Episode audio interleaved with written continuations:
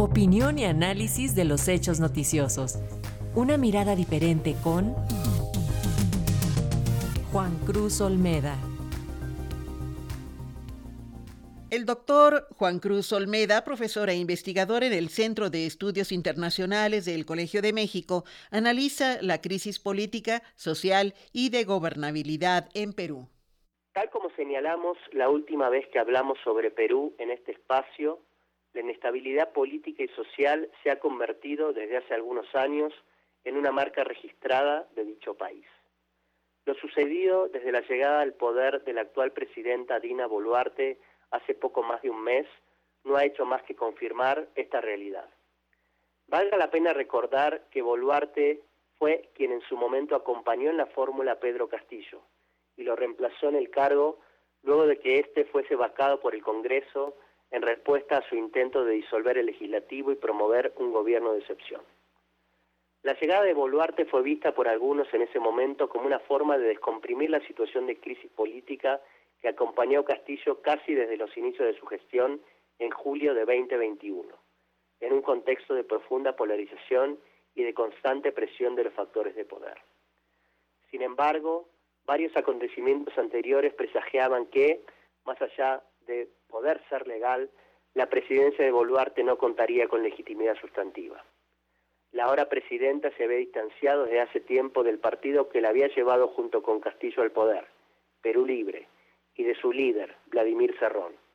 Este último había sido para muchos el verdadero artífice de la victoria del antiguo líder sindical y el poder detrás del trono de su gobierno, aun cuando las divergencias con el propio Castillo comenzaron a hacerse palpables desde el inicio del gobierno.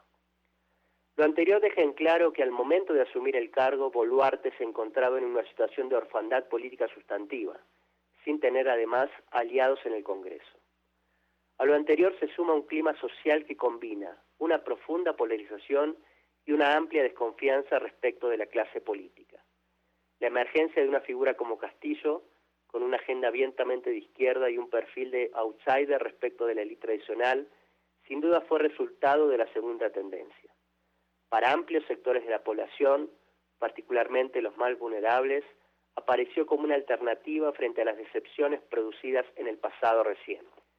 Sin embargo, esta irrupción sirvió al mismo tiempo para profundizar la polarización y sacar a la luz los sentimientos clasistas y racistas de otros sectores. Todo lo anterior ayudó, casi desde el inicio del gobierno de Castillo, a alimentar la narrativa de que los factores de poder no dejarían gobernar al nuevo presidente y harían todo lo posible para que pronto abandonase el poder. Su vacancia y posterior arresto significó para muchos una confirmación de esta visión. El conjunto de factores antes expuestos llevó a que el arribo de Boluarte a la presidencia no fuese vivido como un signo del fin de la crisis política, sino más bien como un nuevo episodio dentro de la misma. Desde el momento de su juramento, las movilizaciones populares en distintas zonas del país comenzaron a multiplicarse, demandando en un principio la vuelta de Castillo al poder y luego el adelantamiento de las elecciones generales para elegir al nuevo presidente o presidente y renovar el Congreso. Regiones como Cusco y Ayacucho, en donde las organizaciones campesinas son más fuertes, se convirtieron en foco de la protesta, que se fue extendiendo a otras áreas del país. A las marchas se sumaron bloqueos de carreteras e incluso la toma de algunos aeropuertos del interior, lo cual ha paralizado la actividad en distintas zonas. La respuesta del gobierno fue la peor. Boluarte declaró el estado de emergencia y la represión se convirtió en la principal línea frente a la protesta. Las muertes resultantes de la acción represiva policial fueron la consecuencia directa de esta postura.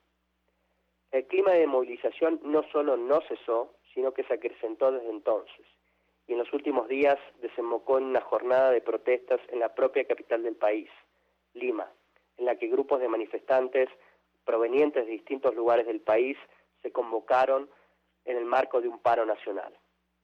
Nuevamente la nota fue la represión policial y acciones violentas que derivaron en el incendio de algunos edificios.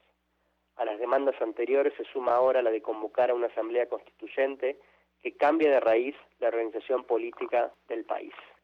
Hasta el momento la represión ha dejado como saldo casi 60 muertos y una sensación de que solo acciones sustantivas como por ejemplo la salida de Boluarte y el llamado inmediato a elecciones, serían las únicas que pueden descomprimir la situación.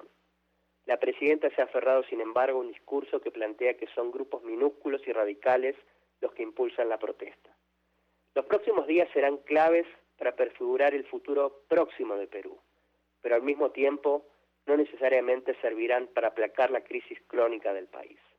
Para Radio Educación, Juan Cruz Olmeda, profesor investigador del Centro de Estudios Internacionales del Colegio de México.